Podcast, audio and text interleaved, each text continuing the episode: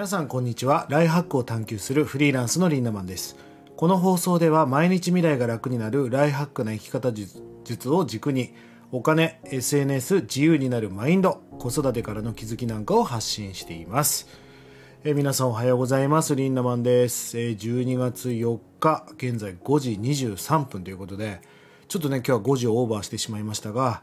寝ておりません。もう目がパンパンですが頑張っていきたいと思います。え今日のトピックスなんですが、えー、ツイッターの文字数制限がね1000文字に跳ね上がる可能性があるというね、えー、記事が入ってまいりました。あのイーロン・マスク氏がね、えー、ツイートから明らかになったことなんですがまあ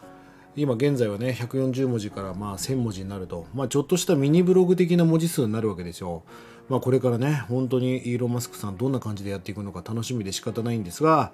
えー、そんな中ねいろいろマストドンとかさまざまなこうツイッターに変わるものが生まれるんじゃないかと言われていますが現在ねハイブソーシャルって言われるものが200万ダウンロードを達成したということで爆発的に伸びているようです。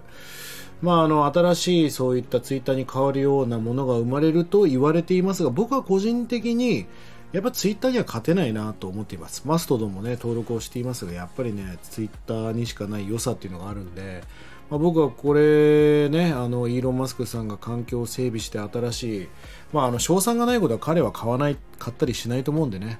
まあなんかすごい新しいことを考えてるんではないかということで、個人的には期待をしております。さあ、今日のテーマに行ってみたいんですが、今日のテーマは自分の行動パターンを知れということについてお届けしていきたいと思います。あの、ね、例えばダイエットしたいってこう痩せたいって思うじゃないですか。でも食べてしまうとかありますよね。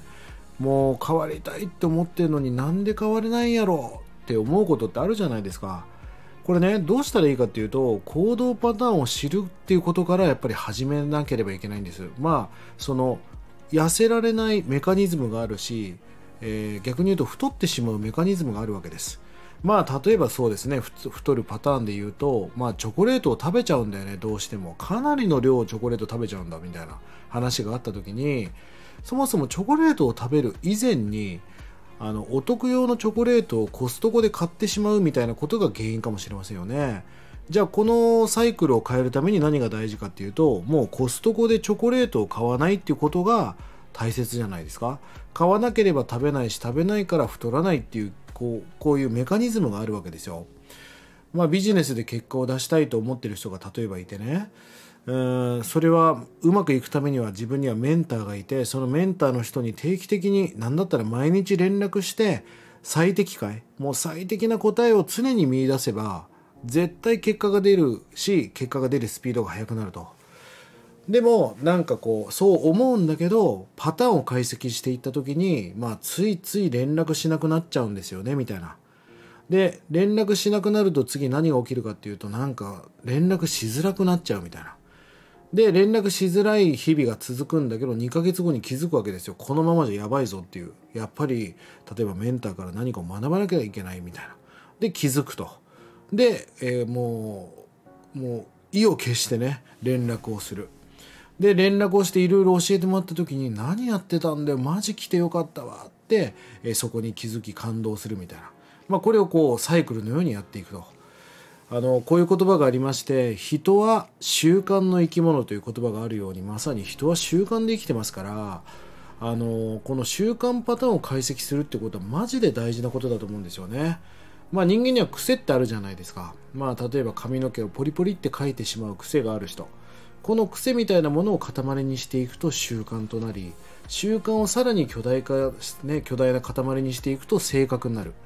まあ、ある意味結果を出すってことは性格を変えること。成功とは性格を変えることだったりするんだけどその最小単位が、えー、癖。そしてその癖をちょっと大きくすると習慣になっていくってことなのでまあ無意識領域で自動掃除をしているから習慣なわけだから習慣のパターンを知っておけばいいですよね。そして例えばスポーツクラブに行くって決めた時なんで行けたかっていうパターンを決めたあの解析した時に前前日からリュックにもう物を入れていたとかなんだったら朝からもうトレーニングウェアを着たまま寝てたから起きた瞬間からジムに通ってたとか。まあなんかそういうパターンってあるじゃないですか。まあそれを解析するってことが重要です。そしてね僕は個人的に習慣を変えるためにこれ大事だなって思うのが手間を減らすってことが重要だと思うんですね。あの例えばその毎日ツイートしようと思ったら逆にできない人っていうのはやる気がないんじゃなくて、えー例えば iPhone を広げて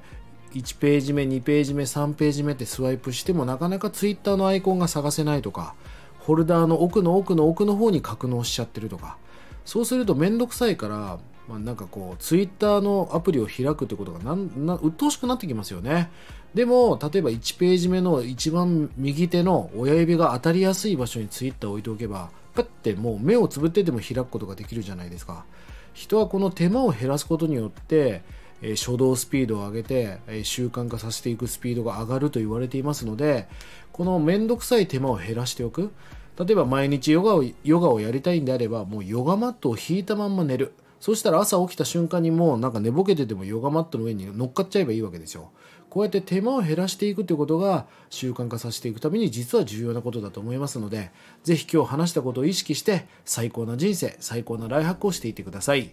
1日30円で学べるオンラインサロンライハック研究所。1年後の未来をより良くするための動画や音声コンテンツを配信していて過去の配信したコンテンツも全て視聴可能です。ぜひご参加ください。それでは素敵な一日をリンダマンでした。まったね